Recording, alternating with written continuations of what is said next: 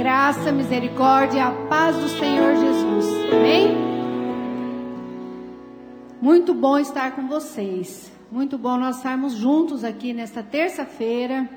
Mais um dia para nós termos comunhão com o nosso Deus, com o nosso Pai. Mais um dia para nós unirmos nossa fé, estarmos diante de Deus, louvando, adorando, levando as nossas reivindicações as nossas reclamações, as nossas angústias, tudo aquilo que nós queremos colocar diante do Pai, porque é assim que nós temos que ver a Deus como nosso Pai. Ele é nosso Pai, nós ganhamos com a morte de Jesus o direito de tê-lo como nosso Pai. Isso é só uma decisão de cada um. Eu quero e vai ter, não é? Quero fazer uma reflexão com vocês na carta do apóstolo Paulo aos Romanos, capítulo 8, aqui no versículo 33 em diante, diz assim: Quem tentará acusação contra os escolhidos de Deus? É Deus quem os justifica. Quem os condenará? Pois é Cristo quem morreu, ou antes quem ressuscitou dentre os mortos, o qual está à direita de Deus e também intercede por nós. Quem nos separará do amor de Cristo? A tribulação, ou a angústia, ou a perseguição, ou a fome, ou a nudez, ou o perigo, ou a espada? Como está escrito, por amor de ti somos entregues à morte todo dia, fomos reputados como ovelhas para o matadouro. Mas em todas essas coisas somos mais que vencedores por aquele que nos amou porque estou certo de que nem a morte, nem a vida, nem os anjos, nem os principados, nem as potestades, nem o presente, nem o futuro, nem a altura, nem a profundidade, nem alguma outra criatura nos poderá separar do amor de Deus que está em Cristo Jesus, nosso Senhor. É muito gostoso usar essa frase e todo mundo usa. É difícil alguém que não conhece essa frase e não ou que não conhece para não usar, porque quem conhece usa. Eu uso, eu acho que todos usam. Sou mais que vencedor, não é? Não, mas eu sou mais que vencedor. Está acontecendo isso e isso. Eu sou mais que vencedor. É gostoso usar essa frase. Nós temos o direito de usar. Mas nós temos o direito de usar quando nós estamos realmente integrados no amor de Cristo quando nós estamos no amor de Deus. Porque se nós temos uma tribulação, temos uma escassez, ah, eu estou com tribulação, estou assim, não vai na igreja, não busca nenhum irmão para orar, não procura ajuda e não quer nem saber, você se distancia do amor de Deus. Deus está ali, mas você que distanciou. Então nós podemos dizer sim que somos mais que vencedores quando estamos aqui juntinho de Deus, integrados fazendo jus a esse amor, a esse, a esse vencedor. Eu sou vencedora, mas porque eu tenho Deus comigo. Sem Deus nós não somos vencedores. Se você se distancia de Deus, você passa de vencedor a perdedor. Então nós temos que ser sim vencedor e podemos usar essa frase, mas temos que estar atentos e vigilantes para estarmos com Deus. Tem pessoas que eu já ouvi muito isso. Olha, eu começo na igreja, pronto, começa a dar tudo errado para mim. É só eu ir na igreja. Quem que vocês acham que está falando isso para essa pessoa? O diabo. Aí a pessoa para de ir na igreja, porque o diabo diz, ó, oh, tá vendo, você começou a ir? Tá dando errado. Para de ir. A pessoa distancia de Deus. Como que ela vai vencer? Como que vai poder falar, eu sou mais que vencedor por Cristo Jesus? Não, tá dando errado, é provação que está vindo, é tribulação? Jesus não disse que não ia ter tribulação? Disse que teria tribulação, mas ele estaria conosco. Estou passando tribulação? Vou buscar mais a Deus. Estou passando escassez? Vou buscar a Deus, porque é com Ele que eu vou vencer. É com Ele que eu sou mais do que vencedor. Então é assim que nós temos que estar com Deus, integrados, juntinho, grudado, o tempo todo, sintonizado 24 horas por dia. Eu estou acordado, estou sintonizado com Deus. Estar sintonizado não quer dizer que você não vai fazer seus afazeres, você não vai estudar, você não vai trabalhar, você não vai trabalhar seu cérebro com outras coisas. Vai estar, mas está sintonizado com Deus. É bem possível você estar sintonizado com Deus em todos os seus afazeres, em todas as suas ocupações, e você está ali com Deus para você poder usar essa frase com propriedade. Sou mais que vencedor por Cristo Jesus que me amou. Porque nós não, não deixamos que nada disso nos separa do amor de Deus. Pode vir tribulação, pode vir escassez, pode vir angústia, Pode vir uma depressão, pode vir tudo. Não vou me separar de Deus. Não vou me separar. O amor de Deus é o que me sustenta, Ele é que me faz vencedor. Então eu vou estar com Deus. Claro que nós temos que falar: Deus é mais forte. E se Ele é por nós, quem será contra nós, gente? Meus irmãos, tem alguém mais forte que Deus nesse universo? Então, se Ele é por nós, quem vai ser contra nós? Ninguém. Então, qualquer coisa que vier, lembra disso. Não vou me separar do amor de Deus. Porque é no amor de Deus que eu vou vencer. É no amor de Deus que eu vou ter a minha vitória. Eu só tenho a vitória se eu estiver no amor de Deus. Então é assim que nós temos que caminhar, é assim que nós temos que estar pensando. Então você pode ler em casa, pode ler essa, é, o capítulo 8 de Romanos, e olha, nós temos que estar, nada, nada vai nos separar do amor de Deus. Nós temos que estar sintonizados, integrados com Deus, para que nós possamos sim falar: sou mais que vencedor. Você fica firme e aquela tribulação passa, você vai ter domínio sobre as dificuldades. A tribulação passa, a angústia passa, porque tudo você está conversando com teu Pai, com Deus que nós ganhamos o direito de tê-lo como nosso Pai. Eu quero agora fazer uma oração. Vamos orar, agradecer a Deus por mais um dia, orar, porque nós sabemos que Jesus está aqui, Jesus está recebendo as nossas orações. Alguém tem dúvida disso? Quem está aqui em nome de Jesus? Isso aí, glória a Deus. Então nós sabemos que Ele está aqui. Senhor nosso Deus e nosso Pai, o Senhor é santo, santo, santo. Ó Pai querido, muito obrigada por mais esta terça-feira, Senhor, mais esse dia de bênção, de vitória, mais esse dia, Senhor, de comunhão com os nossos irmãos. Que bom, Senhor, poder ouvir e aprender do Senhor. Ó Deus amado, nos fortaleça para que nada nos separe do teu amor, Senhor. Nós queremos estar integrados, juntos o tempo todo, Senhor. Ajuda-nos, nos fortaleça nas nossas fraquezas para que nós possamos superar, ó Deus. E sermos, sim, mais do que vencedores em Cristo, no Senhor, meu Deus. Pai querido, eu quero pedir pelo missionário a palavra que vem logo a seguir, ó Deus, que o Senhor derrame muito da tua unção, uma medida transbordante, generosa, para que nós possamos aprender, Senhor, aprender e receber da tua unção. Nós agradecemos, pedindo perdão pelos nossos pecados. Em nome de Jesus, amém. A sequência da nossa novena, novena da restauração, finanças, relacionamentos e saúde. Estamos na quarta semana.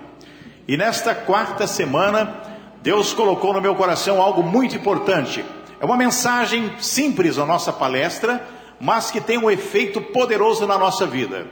Porque quando nós aplicamos aquilo que nós aprendemos de Deus, tudo é diferente na nossa vida. Eu sei que muitas pessoas estão passando por dificuldades sérias, lutas. Jesus disse que no mundo tereis aflições, mas ele disse também: tem bom ânimo, eu venci o mundo. Quando Jesus diz para nós: você terá aflição, é como se fosse uma pessoa muito amiga e dizia e diz para você, olha, você vai ter uma semana, vai ter muitas tribulações. Pessoas vão incomodar você, vai ter pedras no seu caminho, é, vai te dar uma notícia que não é muito agradável. Você vai ficar abatido. Com certeza você vai levar um choque. Você não quer receber más notícias. Mas ele diz assim: Mas olha, tenha bom ânimo que você vai vencer no final. Amém, irmãos?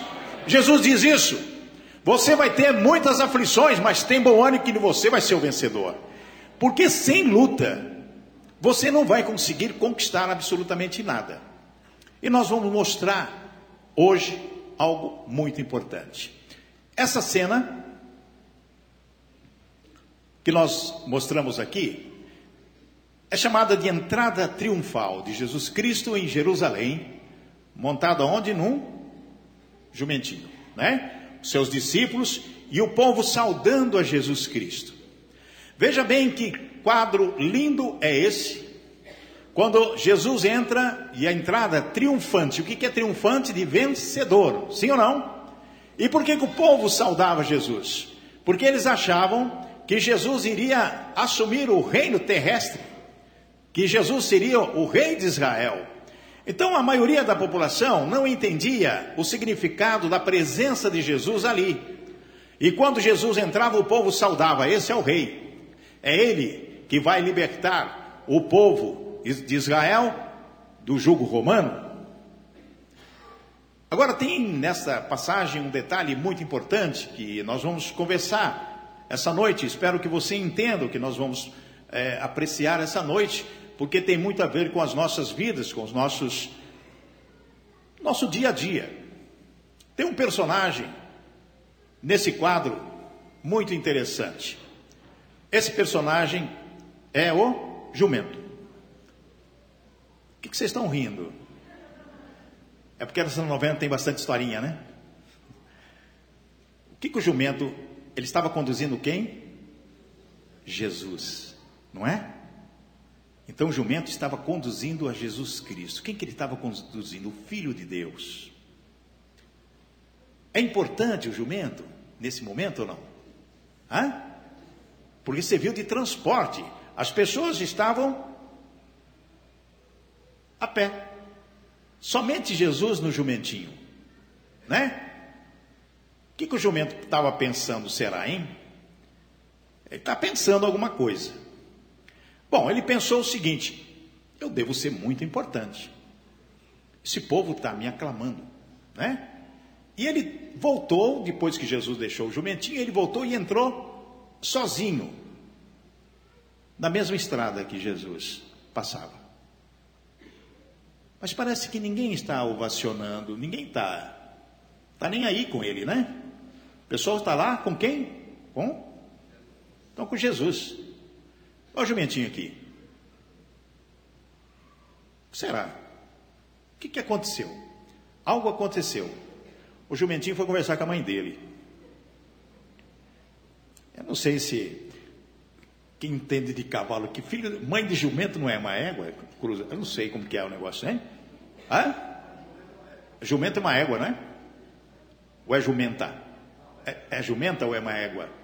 Eu não entendo nada disso. Mas nós colocamos aqui, ele falando com a mãe, eu, oi filhinho, uma coisa aconteceu. Ô mãe, aconteceu algo interessante. Quando eu carregava a Jesus Cristo, que foi no meu lombo, é, o povo gritou, gritou, gritou, gritou, gritou, ovacionou, aplaudiu. Eu tentei ir lá, mas ninguém se importou comigo. Será que eu não sou importante?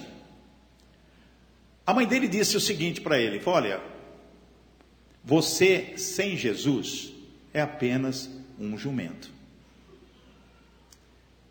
Gente, veja só, é uma historinha. As pessoas não dão importância para aquilo que ela é.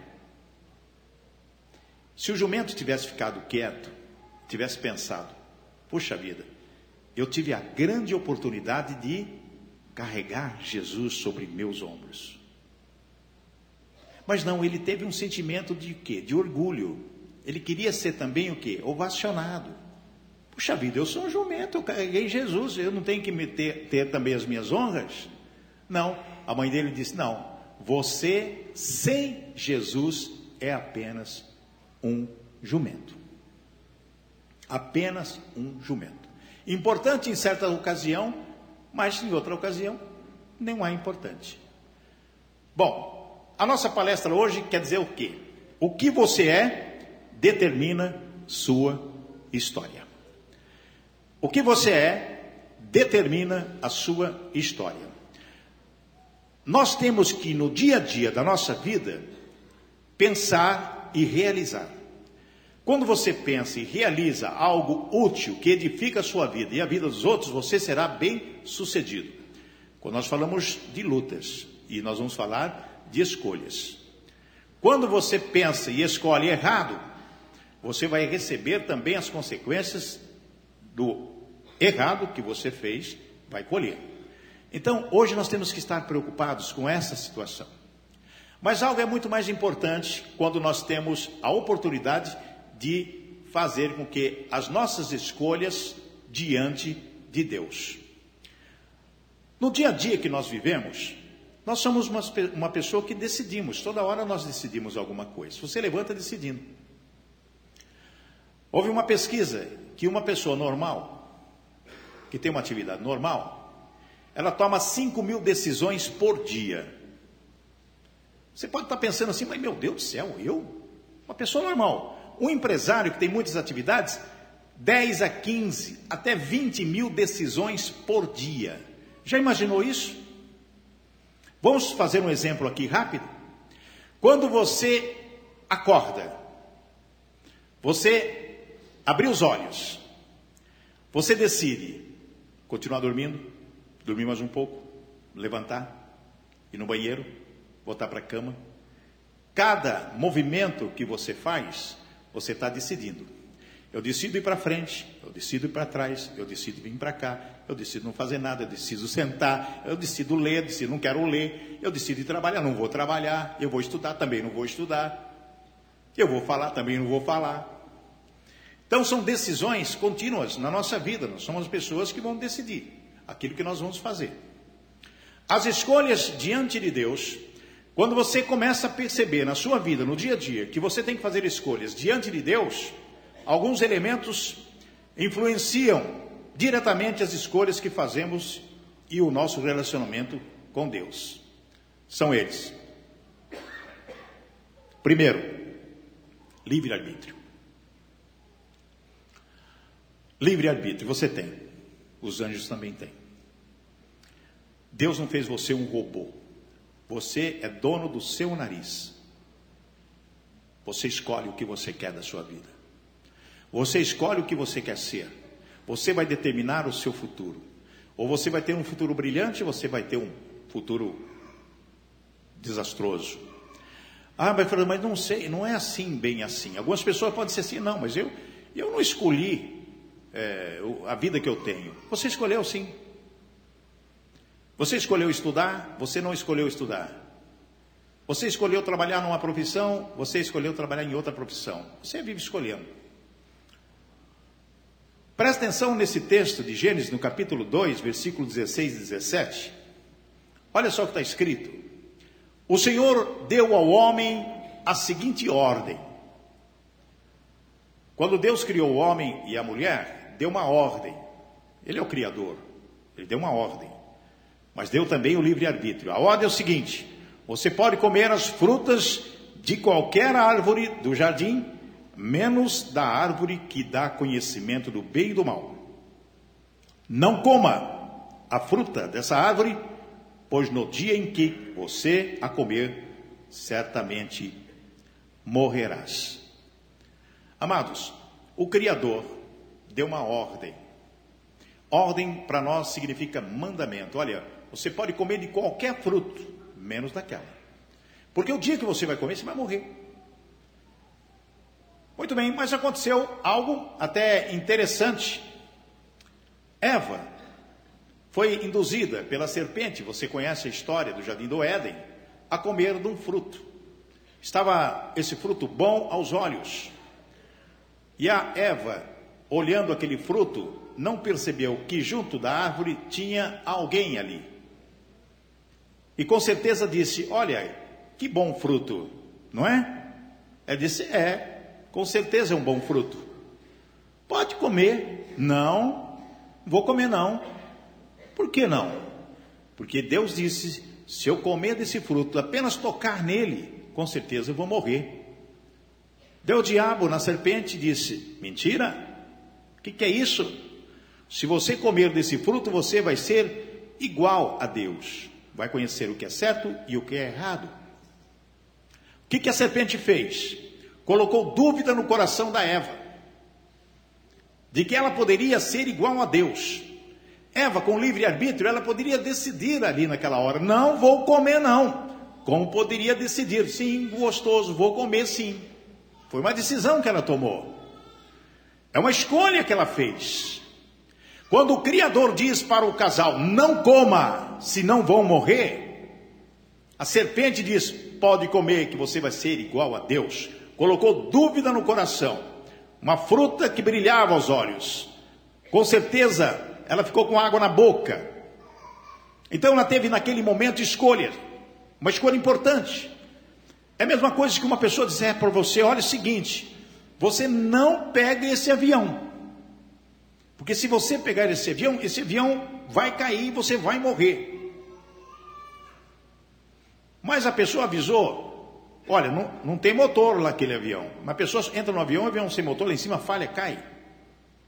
É como um exemplo de que, um exemplo até muito estranho, mas é um exemplo de decisão. Você decide aquilo que você vai ser no futuro o que vai ser a sua história no futuro.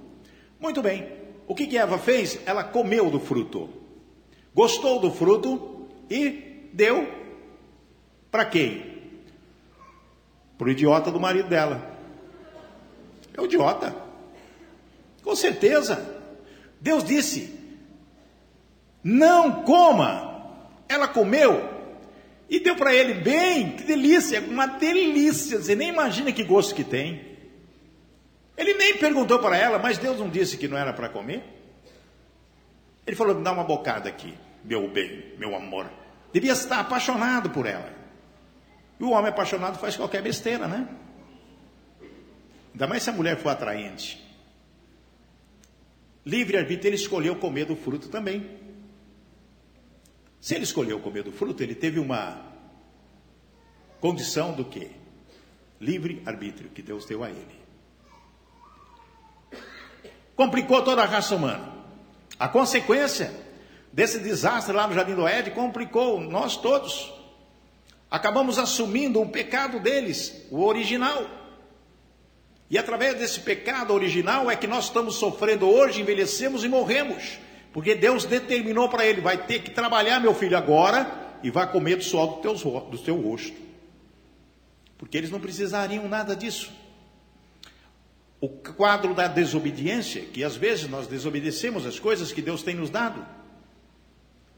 Mas Deus nos deu Jesus Cristo, que é o resgatador, para termos de volta a vida eterna, porque com o pecado fomos destituídos da glória de Deus, mas com Jesus nós recebemos uma nova aliança. Amém, irmãos? Por que, que é importante o que Deus nos deu? O livre-arbítrio, e através dele também para nós a presciência divina a presciência divina é algo que Deus sabe o que você pensa, Ele está presente na sua vida, Ele conhece o teu futuro, Ele sabe o que vai acontecer lá na frente, mas Ele não interfere na sua vida. Mas Ele te ajuda quando você pede, quando você busca.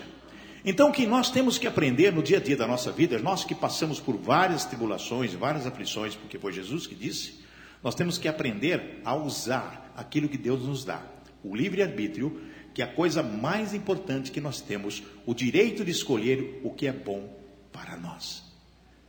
O que é bom para mim? A primeira pergunta, quando alguém fala alguma coisa e você tem que tomar uma decisão, escolher alguma coisa, é bom para mim? Vai me edificar? Vai me fortalecer diante de Deus? Vai ser bom para minha família? Vai ser bom para o meu futuro? Porque a presciência de Deus diz no Salmo 139, 4: Antes mesmo que eu fale, tu sabes o que vou fazer. Amados, está no Salmo 139, 4. Antes mesmo, o salmista falando, antes mesmo que eu fale, tu já sabes o que eu vou fazer. Então Deus já sabe o que você vai fazer amanhã. Você sabe o que você vai fazer amanhã? Eu não sei. Eu sei que tem que levantar às quatro horas da manhã, ir na rádio, para fazer programa de televisão, assembleia, etc, etc. Mas será que isso vai realmente acontecer? Eu não sei. Você pode planejar, mas é Deus que vai estabelecer o propósito dele na sua vida. Amém? Você pode fazer qualquer tipo de planejamento. Eu vou fazer, vou viajar, vou passear, mas é Deus que vai realizar o propósito na sua vida. Então, basta cada dia o seu mal. O amanhã pertence a Deus. E você tem que dizer: se Deus quiser, amanhã eu vou levantar às quatro da manhã, Vou trabalhar, vou desenvolver minhas atividades, vou fazer isso se Deus quiser. Está na Bíblia. Está na Bíblia. Muito bem. Por exemplo, qual é a sua profissão? Faz uma resposta aí você mesmo. Vou supor que você é uma professora. Se você é uma professora, por que, que você é uma professora? Porque você escolheu ser professora. Porque talvez a sua habilidade desde criança é de ensino, é de mestre. Porque Deus dá para nós o livre-arbítrio, mas dá também talentos e dons para que nós possamos desenvolver esses talentos e esses dons. Se você é uma professora, ou mesmo um professor, com certeza Deus deu a você talentos e dons para você exercer a sua profissão. E você tem que fazer o quê? Escolher de que você vai ser um bom professor, você vai ser uma boa professora. Muito bem, mas tem muitas pessoas que escolhem outras profissões, militar. A inclinação, o dom, o talento, a vontade. Eu quero ser polícia, eu quero ser da Marinha, do Exército, da Aeronáutica. Eu quero ser da Marinha, do Exército, da Polícia Militar. São profissões que nós escolhemos porque nós nos adaptamos a isso. Se você quer ser polícia, é porque você tem uma inclinação para ser polícia, mas você escolheu ser polícia. Você pode escolher também ser médico ou médica. Você pode ser uma pessoa que pode estar exercendo a medicina, e às vezes a medicina é algo que você escolheu, mas não é somente porque você escolheu, você tem o livre-arbítrio de escolher, porque você teve condição de estudar. Você escolheu isso, seus pais te ajudaram, pessoas te ajudaram. E você é um médico. E você pode ser um médico rico, como pode ser um médico coitado, desesperado no posto de saúde aí que não ganha o salário suficiente para desenvolver o seu trabalho e sustentar a sua família. A característica de médico não quer dizer que a pessoa é ou deixa de ser importante à sociedade. Ele escolheu. Você pode ser também um político, como Barack Obama, por exemplo, que desejou ser político. Eu também sou político. Escolhi também ser político, para desenvolver um trabalho político. Então você tem que ser o melhor político, o melhor advogado, o melhor médico, o melhor professor, o melhor marceneiro, o melhor policial. Você tem que ser o melhor em tudo aquilo que você, na verdade, escolheu. Amados, no momento que nós vivemos nesse mundo, hoje, atualmente, que nós podemos considerar os últimos dias, prestes à vinda de Jesus, a sua escolha é a mais importante do que você vai fazer na sua vida. Se você é um operário, um vendedor, dono de loja, lojista, não importa qual é a sua profissão, qual o, o que você desenvolve no dia a dia, você escolheu, tem que ser o melhor em tudo. Você tem que praticar as coisas baseadas na palavra de Deus para receber todas as bênçãos de Deus. Mas tem pessoas que escolhem outra coisa. Tem pessoas que escolhem ser andarilho. Mas se alguém pode dizer assim, mas por que, que ele é andarilho? Eu conheci alguns andarilhos que foram professores, que foram empresários, que foram jogadores de futebol, que foram músicos famosos.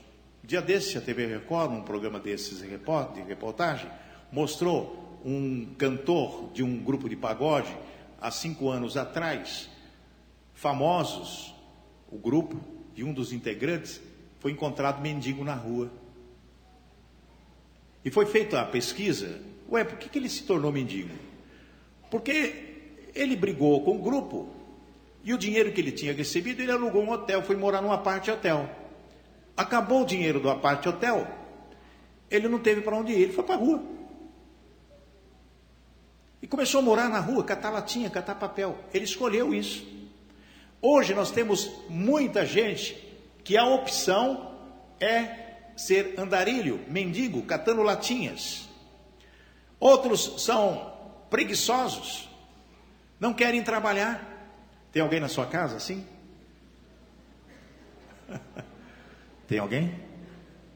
Hoje não vou não, mãe. Filho, vai procurar emprego. Hoje não vou não, mãe. Está chovendo. Está frio. Deixa eu ficar na rede mais um pouco. Tem muitas pessoas que decidem não fazer nada. É preguiça. Tem pessoas que o papai sustenta, a mãe sustenta, e o menino já está com 30, 40 anos, o pai continua sustentando, ele não quer trabalhar, não estuda, entra numa faculdade, não entra, entra, não faz vestibular, não faz, não consegue fazer absolutamente nada, fica às custas do pai. Conheço muitos assim. O pessoal chama de filhinho de papai, e às vezes o papai, coitadinho, está trabalhando feito um doido, e ele não quer saber absolutamente de nada. Tem outras pessoas Deixa eu mostrar aqui. Tem outras pessoas que estão nas bebidas. O primeiro problema que encontra é, na verdade, na bebida. Porque ele, aliás, o primeiro sintoma que ele tem para sair da sua crise é a bebida. Então ele vai começar a beber. Ele acha que na bebida ele vai afogar as suas mágoas e vai resolver o problema dele. Eu conheço muitas pessoas que estão num tremendo beco sem saída, primeira coisa que vai fazer é beber. Primeira coisa que vai fazer é vou tomar um uísquezinho para relaxar. Não relaxa. Estraga o estômago, o fígado, um monte de coisas. Mas ele relaxa, acha que relaxa. Outras pessoas fumam desesperadamente. Vai no vício, outras pessoas já vão para a droga. Para fugir do quê? De algo que está iminente acontecer. Mas é uma decisão, é uma escolha. Em vez da pessoa reagir e deixar essas coisas de lado, que, que acontece? Algumas vão dormir. Enche a cara, eu vou dormir. Tem pessoas que gostam de dormir para esquecer. Por que, que você bebe? Para esquecer. E esquece? Não sei, esqueci.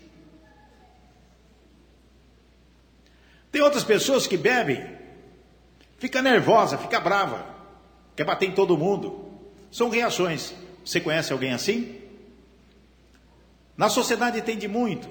Questão, meus amados irmãos, é escolha.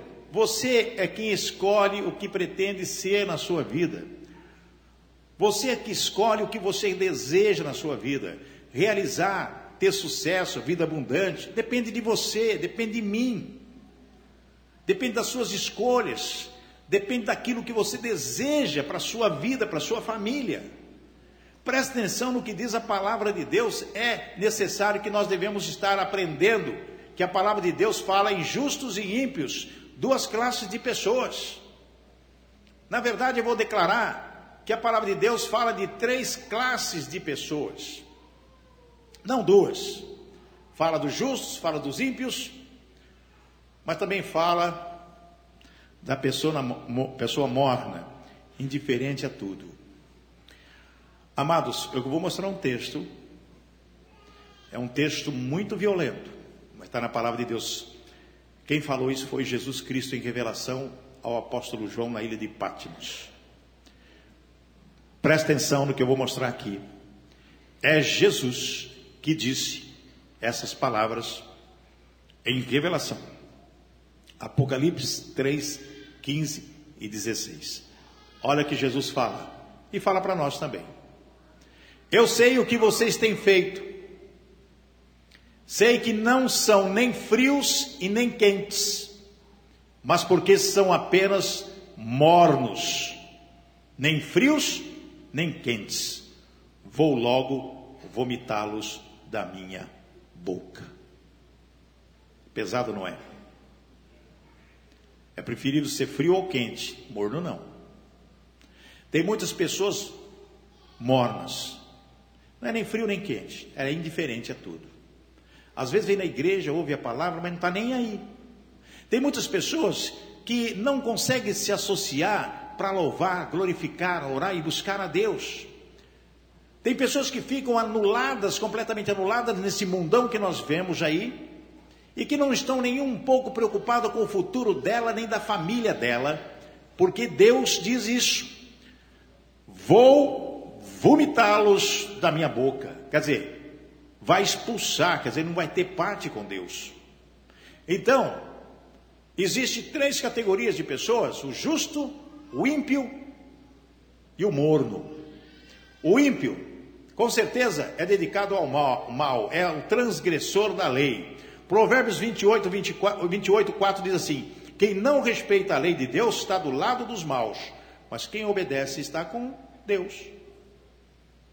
O ímpio é aquele que quer destruir, é igual o diabo, matar, roubar e destruir. O ímpio é aquela pessoa que você identifica que não quer saber de nada. É uma pessoa revoltada com a vida, muito nervosa, irada e só pensa em destruir. Eu conheço várias pessoas assim, que quando abre a boca é para difamar, caluniar, ofender, xingar, amaldiçoar. E a pessoa vive sempre na pior. Por que você está nessa situação? Porque ele é ímpio. É uma pessoa que às vezes está na sociedade e às vezes até dentro de casa, maltratando a esposa, maltratando o marido, maltratando os filhos, maltratando os amigos, os vizinhos, dentro de casa, no trabalho, onde quer que exista pessoas na sociedade, sempre existe um ímpio que está lá para destruir, ele é usado pelo diabo. O que separa o ímpio de Deus? O Salmo 92, 7 nos explica: quando o ímpio crescer como a erva, e quando florescerem todos os que praticam iniquidade, é que serão destruídos perpetuamente. Salmo 92, 7. Qual é, o qual é o destino da pessoa ímpia? Aqueles que não estão do lado de Deus e não cumprem com aquilo que determina a palavra de Deus. São pessoas que tiveram a escolha, porque eles têm o livre-arbítrio, de escolher fazer o mal. Serão o que? Destruídos perpetuamente. Agora, como ser justo diante de Deus e mudar a história de sua vida? Esse, esse é o ponto principal da nossa palestra hoje. Porque ímpio qualquer pessoa pode ser. Tudo aqueles que é contrário à palavra de Deus, que querem destruir, que não edifica, não faz absolutamente nada, nem para si, nem para a família, é ímpio. Mas aquele que se enquadra na justiça de Deus e busca a conhecer a Deus e escolhe a Jesus Cristo como Senhor de sua vida, ele é justo. E sendo justo, ele vai ter o que? Benesses de Deus. Milagre vai acontecer na sua vida. Olha o que diz Provérbio 24, 16 porque sete vezes cairá o justo e se levantará, mas os ímpios tropeçarão no mal. Esse Provérbios diz algo muito importante que você pode cair quantas vezes, gente? Sete, quer dizer muitas vezes. Se você é justo, você vai cair muitas vezes, porque no mundo tereis aflições.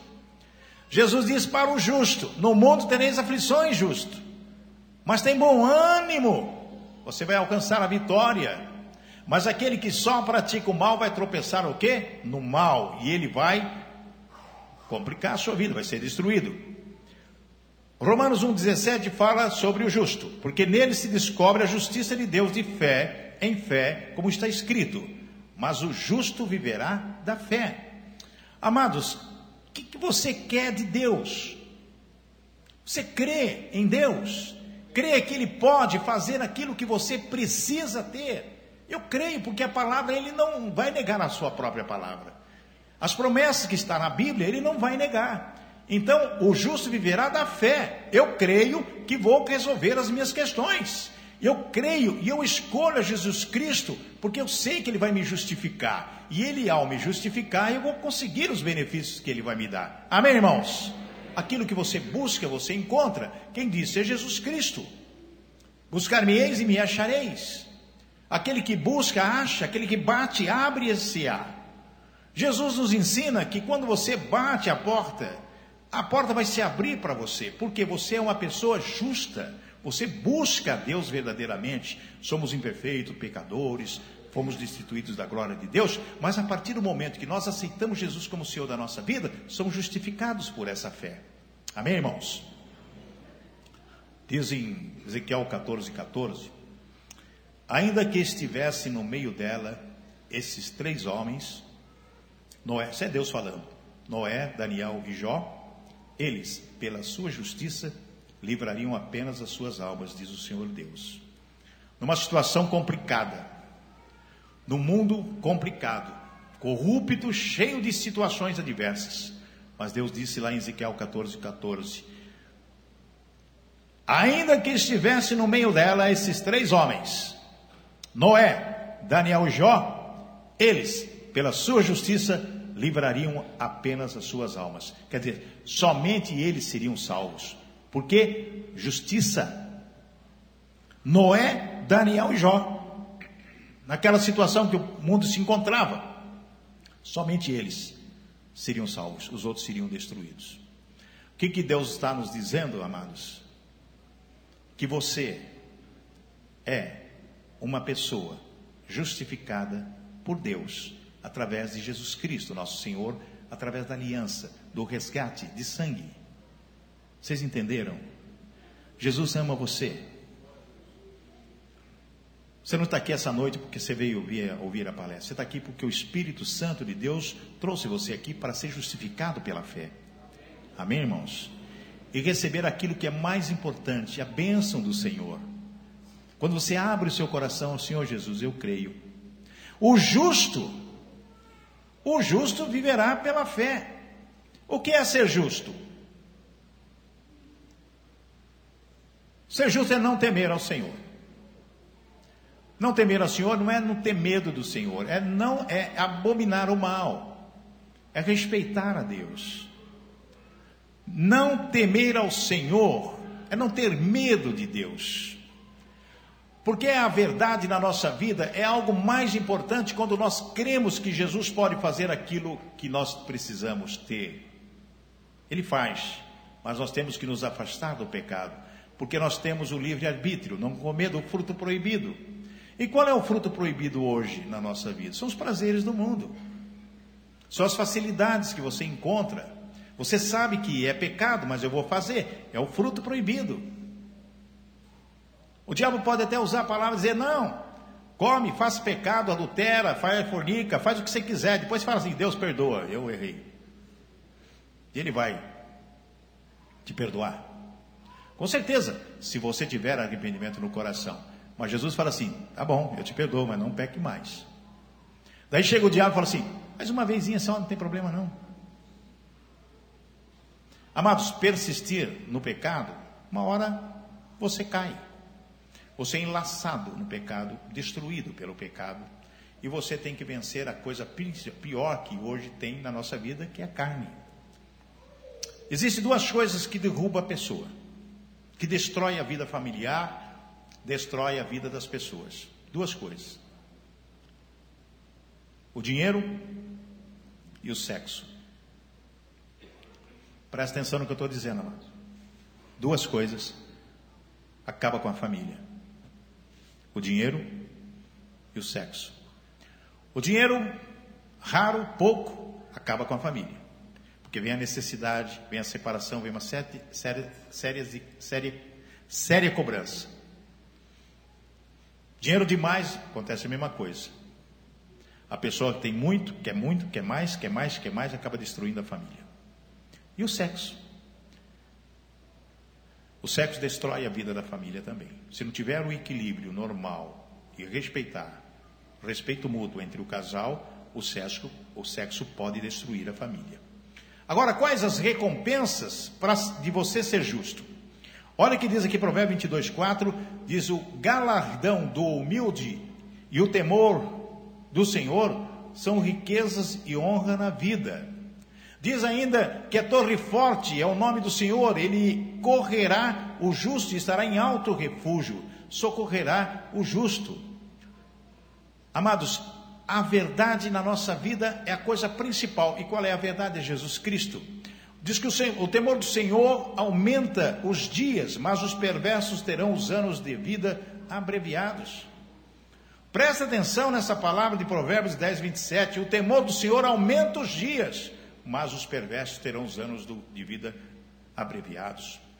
Diz o Salmo 34, 9: Temei ao Senhor, vós, os seus santos, pois nada falta aos que o temem. Isso quer dizer prosperidade e saúde. 2 Coríntios, o apóstolo Paulo, aos Coríntios, 2 aos Coríntios 7, 1 diz: Ora, amados, pois que temos tais promessas, purifiquemo-nos de toda imundícia da carne e do espírito, aperfeiçoando a santificação no temor de Deus. Amados, o que nós somos determina a nossa história. O que você quer ser no futuro? Como que você vai ser? Será que você vai ser o jumentinho que ninguém liga para ele? porque as pessoas preferem Jesus? Apartar de Jesus, que significa estar no pecado, estar longe de Deus. Vai ser um jumentinho, completamente abandonado, completamente usado. Nós temos que estar pensando no dia a dia da nossa vida de que a coisa principal que nós temos é Jesus. Nós não podemos nos apartar dele em momento algum da nossa vida. Nós temos que estar permanentemente com Jesus Cristo na nossa vida e ser juntos. O jumento ele teve a participação muito especial porque ele teve a grande oportunidade de carregar a Jesus.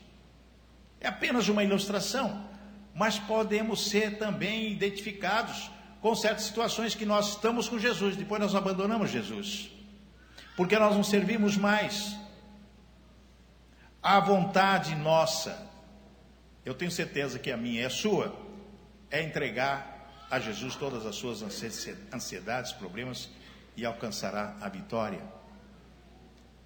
Vou repetir: qual é a minha vontade? Eu tenho certeza que é a sua também. Entregar a Jesus todas as suas ansiedades e problemas e alcançará a vitória. Quem crê nisso? Amém, igreja? Nós vamos pensar claramente do que é mais importante para nós na nossa vida: Jesus ou jumento? Jesus. Com certeza, Jesus. Porque se você não tiver essa certeza e essa escolha na sua vida, nada vai acontecer. Você pode estar passando qualquer tipo de problema na sua vida. Hoje é solução. Amém, irmãos? Sabe por que hoje é a solução? Porque você vai dizer no seu coração: Eu decido hoje escolher Jesus na minha vida. Tem um ditado muito popular diz que querer é poder, e é verdade. Quando você determina na sua vida os seus objetivos futuros com Jesus, vai tudo bem. Você consegue. Eu sou testemunha disso, gente. São situações que terríveis. Eu faço um programa na televisão só para dar um exemplinho de como são as coisas, como Deus age. Balanço Geral é um programa que começa tem dia que começa 10 para 7, outro dia 7 e 15. E agora para Fazenda, que eles entraram lá, eles mudaram o horário do programa. Então ele está começando o programa das 7 e 10 a 10 para as 8. Tudo bem. Segunda, quarta, quinta, sexta, sábado, vou fazer o programa. Sou pago para isso. Mas na terça-feira eu tenho que estar tá aqui. Então eu cheguei na televisão, falou, mudou o horário, você vai ter que ficar 10 pra, até 10 para as, para as 8. falei, não, terça-feira não. Eu não vou abrir mão do culto que eu ministro há 16 anos, da fé que eu tenho, a responsabilidade que eu tenho, porque é no programa de televisão. Eu perco o que eu ganho por mês lá e não tem problema. Se fosse estava bom, né? É uma piada. Mas eu disse, eu embretei lá, eu falei, não, não faço. A rede não permite, não faço, não vou fazer. E não vou colocar substituto também, eu vou gravar o programa. Não pode gravar o programa. Eu falei, não pode? Ah, bom, com quem tem que falar?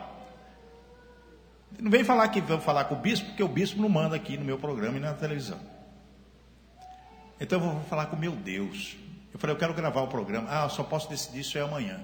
Eu vou falar com São Paulo. Tá bom. À noite passei orando. Falei, Senhor, está nas tuas mãos. Eu perco o dinheiro que eu ganho, mas eu não vou fazer o programa ao vivo. Não tem jeito de eu chegar aqui 8 horas da noite. Porque eu, terminando às sete e meia, em cinco minutos, eu venho de lá para cá, enquanto a Magali está fazendo a ministração aqui e o Mini também. Bom, cheguei hoje cedo, o pessoal que falou que, ó, você pode gravar os restantes finais do programa depois do bloco. Glória a Deus, aleluia. Amém, irmãos? Por quê? Vou dizer uma coisa muito séria para vocês. Aquele povo lá do São Paulo, eles não abrem mão, eles não querem nem saber. Eles mudam o horário a hora que eles bem entender, ele não tem um padrão. Mas eu falei, eu tenho um Deus maior, porque se eu não conseguir gravar o programa, eu não faço. E é problema deles, eu não vou fazer. Rescinde contrato, uma série de situações. Problema deles. Mas Deus, tu sabes o que eu quero e o que eu posso fazer. Deus toma conta. Falou, o pessoal chiou? Não, ninguém chiou. Tudo bem. Tudo bem. Então nós temos que pensar naquilo que você é e o que você quer. Quando você ora e busca Deus, com certeza Ele vai falar: sim, meu filho, vou contemplar você aquilo que você veio buscar essa noite, você vai receber agora. Amém, irmãos? Então vamos ficar em pé e vamos orar mais uma vez. Você que já teve a oração, você que já recebeu a oração intercessória, agora é uma oração de entrega Uma oração que Deus vai dizer: Sim, meu filho, eu estou contigo e não há. É Jesus, é teu amigo, não existe maior amigo do que ele, amém? Glória a Deus, põe a mão no coração. E você vai receber agora o milagre de Deus.